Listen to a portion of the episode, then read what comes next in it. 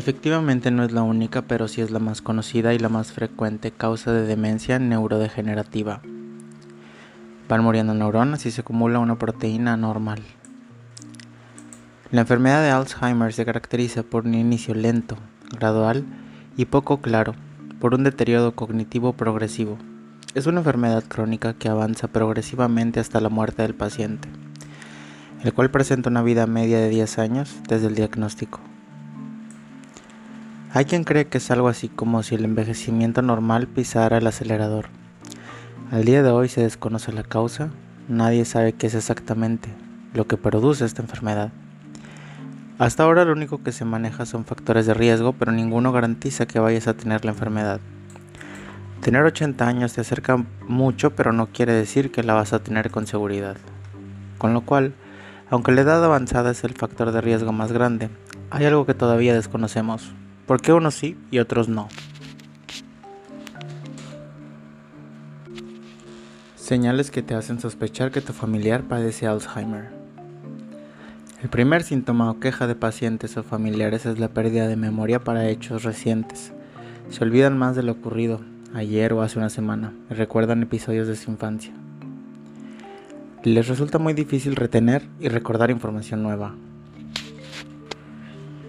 la pérdida de memoria será progresiva hasta llegar a la nada, y uno de los momentos más duros para los familiares es cuando ya no los reconocen.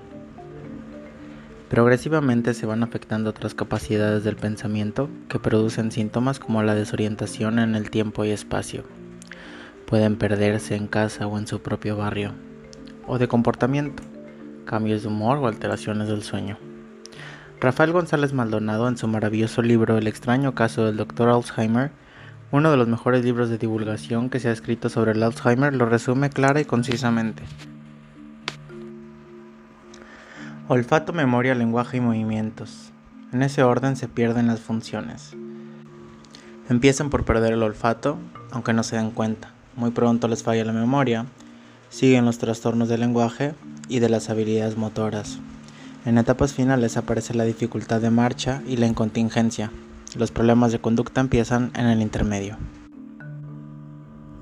¿Cómo puedo ayudar a alguien que padece Alzheimer?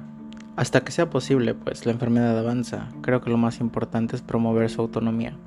Todo aquello que puedan seguir haciendo deben hacerlo. Ayudar no es hacerle las cosas. Evita el aislamiento y controla su medicación. Haz todo más sencillo para él.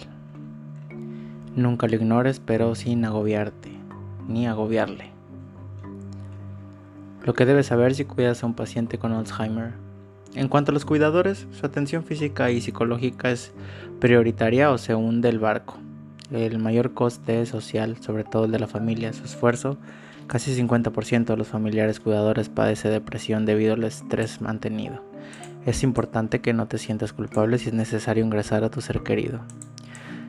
Cuando presentan agitación, incontingencia, trastornos del sueño y problemas de conducta, es necesario ingresarlos en residencias u hospitales de día, y esto no se debe suponer un drama o avergonzarse por ello como si abandonaras a tu familiar. Hay que verlo como algo necesario para su correcta atención. Y ni qué decir, tiene que la automedicación aquí es muy peligrosa.